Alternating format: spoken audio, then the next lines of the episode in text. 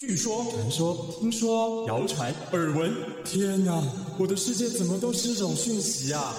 您收到过假讯息吗？资讯爆炸的年代，各种真真假假的讯息，我们怎么样才能够聪明不受骗？欢迎收听《新闻真假掰》，假讯息拜拜。我是黄兆辉，这里是由台湾事实查核教育基金会所制作的 Podcast 节目。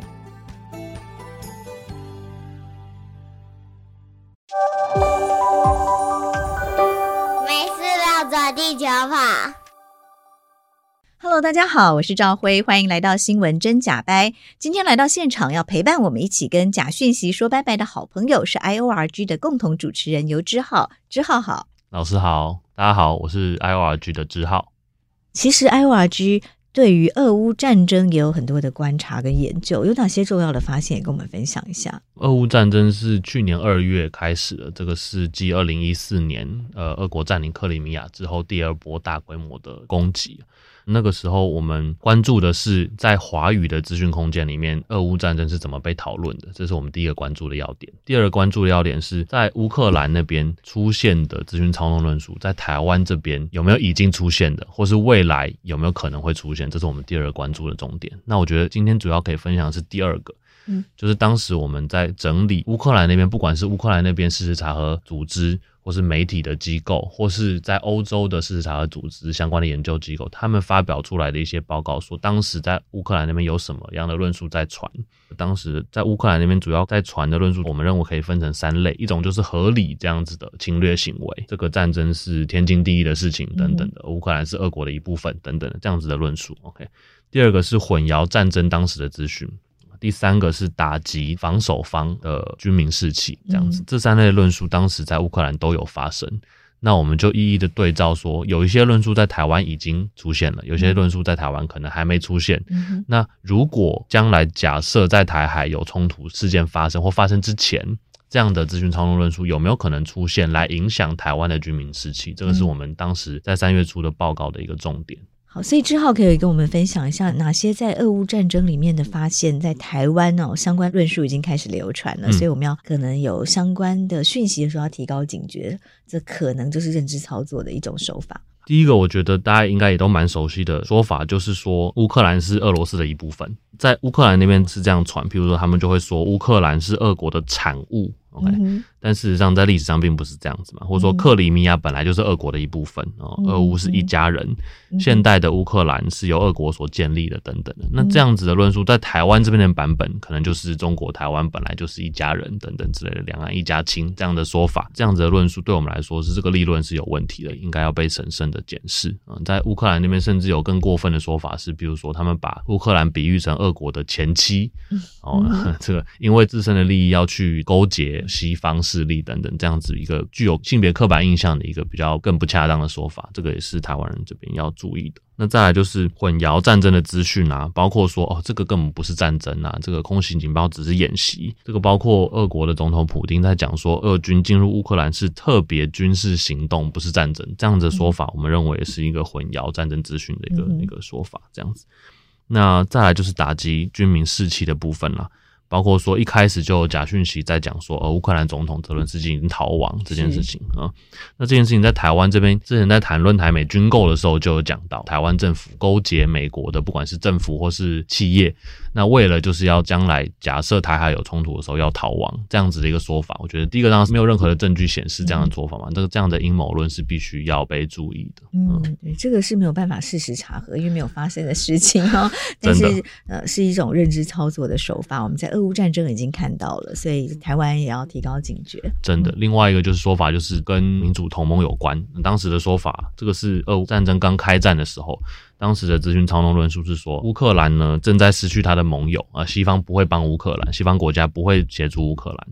那跟台湾有关的说法就是说，乌克兰在国际上正式被承认的国家有一百多个盟邦。他们都没有办法受到协助，那台湾将来假设进入战争，那怎么可能有国家来帮台湾呢？这个就是一个错误诠释乌克兰当时的情势来攻击台湾，怀疑台湾本身的自我防卫能力，还有台湾的盟友协助台湾的这个意愿，就是一个立论基础薄弱的一个资讯操弄的说法。嗯哼，嗯是。那个时候分析出来的论述大概就是这三个主题。我们关注乌克兰战争的同时，乌克兰人其实也关注台海这边的紧张情势，特别是我们的研究是专注在华语的资讯环境里面。这些资讯操弄论述在华语的资讯环境里面传播，那因为语言障碍的关系，乌克兰那边的人其实不知道这边在传什么，包括翻译成乌克兰文。嗯，那想要让乌克兰的民众知道，在华语的资讯空间里面有这些资讯操弄在错误的描述你们那边正在发生的状况。那有一些论述呢，我们可以发现到中国那边有人在传，意思就是说，来自中国的这些资讯操弄正在影响对俄乌战争的一个错误影响的观感。对，这是我们希望不仅台湾的读者知道这样子。资讯常用论述，乌克兰的人民也应该知道，说有一些这个中国的单位在华语的这个资讯环境里面是怎么样错误的描述他们那边的状况。所以在你们的研究里面呢、啊，虽然俄乌战争是发生的战场实际是俄罗斯跟乌克兰哦，但是那个资讯战的战场其实是延烧到一些华文的国家、华文的地区。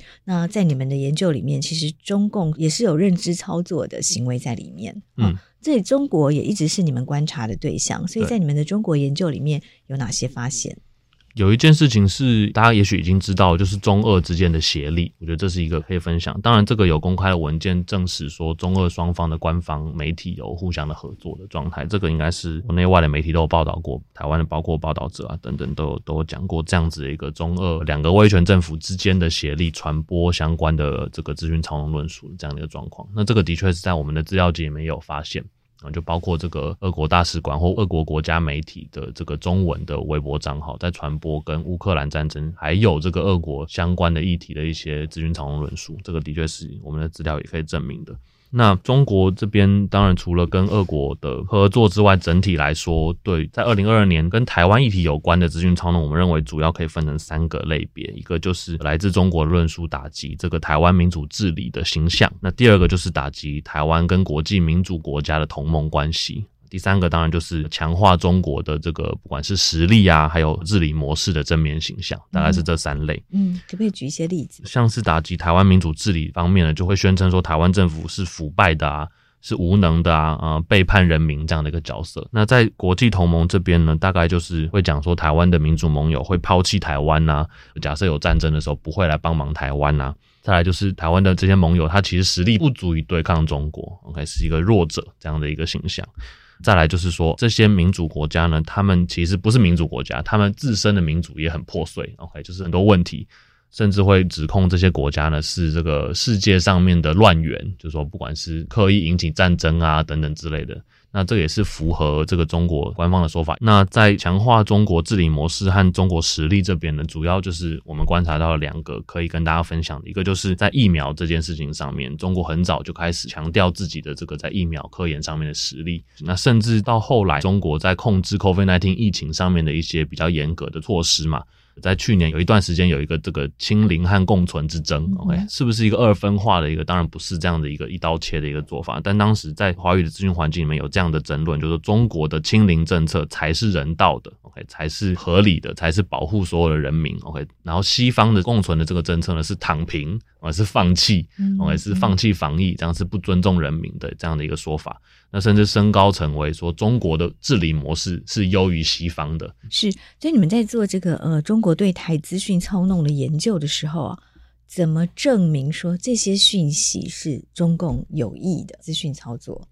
我们主要用的研究方法就是资料科学，意思就是说我们可以比对文本文本之间内容的相似程度，来合理的判断说这样的一个贴文它可能来自于什么样的来源。那当然，中间包括了网络分析啊，这个时序分析相关的技术。那我们可以有一定的信心说，这样子的文本，它一开始的源头在特定时间区间内，一则文本它可能现在在台湾的，比如说它被某个 Facebook 粉砖贴出来，嗯、但是呢，经过内容的比对分析、时序的分析、网络传播的分析，我们可以跟大家说，一开始这样的论述从哪里出现？嗯、就你们用在台湾已经散播广泛流传的一些可疑讯息。嗯然后回头追溯它的来源，然后发现那个来源是从中国传来的。对，你有没有印象中有比较明确说哪一个讯息，然后你们有追溯到来源，就是真的来自于中国官媒或是什么？五月的时候是五月十四号，环球网他发表了一篇贴文，他是说美军方这是要台湾自我了断，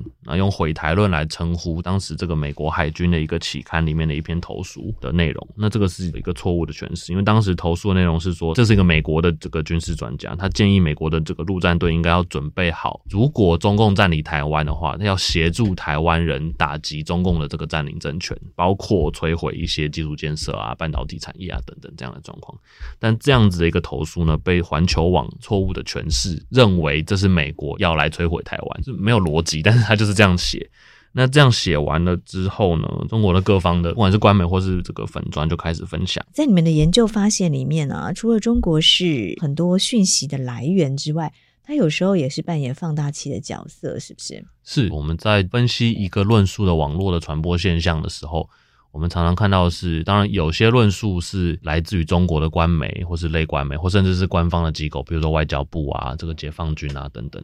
但当然也有很大一部分论述是我们追溯的结果是来自于台湾本地啊，不管是台湾的媒体人啊、台湾的新闻媒体啊，甚至就是一些这个繁体中文的网站等等的，这个都是有的现象。所以并不是说所有的资讯站。都是来自于中国，有些的这样的不好的讯息、资讯操弄也是来自于台湾的本土，所以双方我们都要小心。嗯嗯、就是对岸可能会用台湾的媒体或台湾名嘴的论述。然后对他有利的，他来把它放大。对对对，对我们来说，这是一个双向的状况。就是当中国那边发起一些说法的时候，台湾这边会有人把它放大哦，不管是媒体啊、名嘴啊等等。那在台湾这边出现一些内容的时候，中国那边也会选择来放大。譬如说，一个有趣的现象就是环球网这个中国官民，他常常会用岛内网民来称呼台湾一些。这个网友的一些留言，环球网会选择去引用的留言，都是一些批评台湾政府的留言等等。那当然，我们没有办法证实这些东西是不是他们真的都是台湾网友。那我觉得这边可以提供一个比较大的架构，是说我们想要把中共的官方单位，也就是国家单位，跟官方媒体先分开来。那如果这样子看的话，官方媒体参与资讯操弄的程度是远高于官方单位的。就说，这个政府的机关基本上还是不讲太夸张的话，但是呢，媒体的时候夸张的程度会是比较多的。嗯哼，对，所以也要提醒台湾民众，对于中国官媒的报道要比较提高警觉来阅读。再根据你们呃 IORG 做的这么多的，不管是台湾选举、县市长选举的研究，或者是中国对台资讯操弄的一些研究里面，今年又是选举年，对，哦，明年一月就有总统大选，对，所以可以想见，今年又是一个资讯战热度会很热的一年哦。嗯，所以对台湾的社会有哪些提醒？根据我们不管是研究的文献回顾啊，或是在台湾各地的访谈，大家都担心的一件事情是，在台湾公共讨论越来越困难，在网络上几乎没有办法好好的讨论一些大家认为真正重要的议题。那大家的意见普遍是说，因为这些年来假讯息真的很多，而且一直都有这样。那对我们来说，当然是不同等级的这个资讯操弄。对我们来说，因为台湾是一个言论自由的民主国家，我们真的没有办法，而且也不应该利用公权力啊等等的这些压力来形塑我们的言论环境。我们应该还是要回归提升大家个人的这个资讯的判读的能力。我们希望可以用一个比较简单的方法，然后是一个开放的框架，然后来邀请台湾各地的国高中老师，从国高中老师开始。来去想说这样子的一个讯息可信度评量的一个四个步骤的一个拆解讯息，然后评断可信度的方法，是不是在学校里面可行？是不是可以交给在台湾各地的国高中生这样子？嗯哼。那所以你们研究出来的四个步骤是什么？第一个步骤的话，就是拆解一则讯息。假设在 LINE 群组上收到讯息好了，或者在呃可能年轻人 IG 收到讯息，第一件事情要拆解的就是讯息里面包含的是事实陈述和观点。这个我想老师一定非常的熟悉啊。这个要先分清楚什么是事实，什么是 opinion 意见观点哈。事实就是有真假，对啊，但是观点啊，每个人可以有自己的呃论述，完全没错。那事实要怎么评断真假呢？一个非常非常重要的基础工程就是事实查核机构的报告。嗯。那这些机构的报告就是我们奠定真假基础的一个很重要的来源。所以，我们拆解的讯息先分开事实陈述还有观点之后，我们事实陈述用 fact checking 来做查证，OK，或是。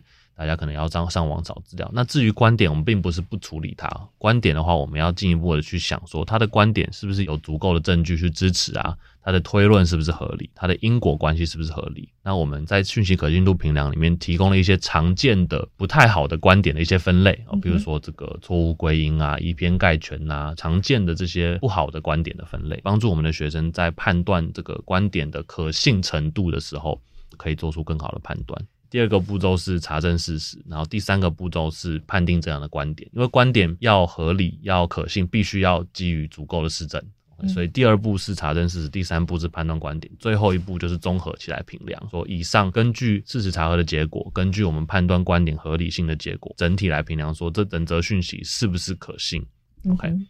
那这个是一个单纯针对文本的一个判定的方法。那 IORG 台湾资讯环境研究中心，我们可以提供的额外的资讯是什么呢？就是这则讯息它的来源以及它传到你手机之前的这些传播状况。如果有这些研究机构可以进一步的提供关于这则讯息它的背景资讯、它的脉络的话，我们的读者就可以更好的去判定说这则讯息，诶，它是来自于哪里来？嗯哼，那这个也是只好共同成立这个 IORG 台湾资讯环境研究中心很重要的目的，对不对？对，因为我们每个人作为读者，我也是读者，我们自己在我们手机上面可以得到的讯息真的有限。那作为一个研究机构，我们可以做的事情就是用更大的资料集，用更广的视野去看整个资讯环境。那把资讯环境里面好的事情、坏的事情都跟我们的读者讲，因为我们是一个自由民主国家，每个人都要做独立的判断、独立的思考。那我们可以做的事情，并不是帮大家决定现在我们台湾的资讯环境是好是坏。我们当然可以提出问题，但是我们最重要的是要提供证据和可信的研究。让台湾每一个人能够自己的下判断，自己做出独立的思考。嗯，我觉得这个是我们为什么要这么坚持资料科学研究的一个很重要的原因。嗯，非常谢谢志浩今天的分享，谢谢老师，谢谢大家，谢谢收听新闻真假掰，这里是由台湾事实查核教育基金会所制作的 Podcast 节目，我们将陆续邀请各行各业的朋友来畅谈媒体议题，陪您一起增强对假讯息的抵抗力。让我们都能和假讯息说拜拜。欢迎您订阅留言，告诉我们您的意见和观点。如果您喜欢这个节目，别忘了给五星好评，也帮我们多多分享哦。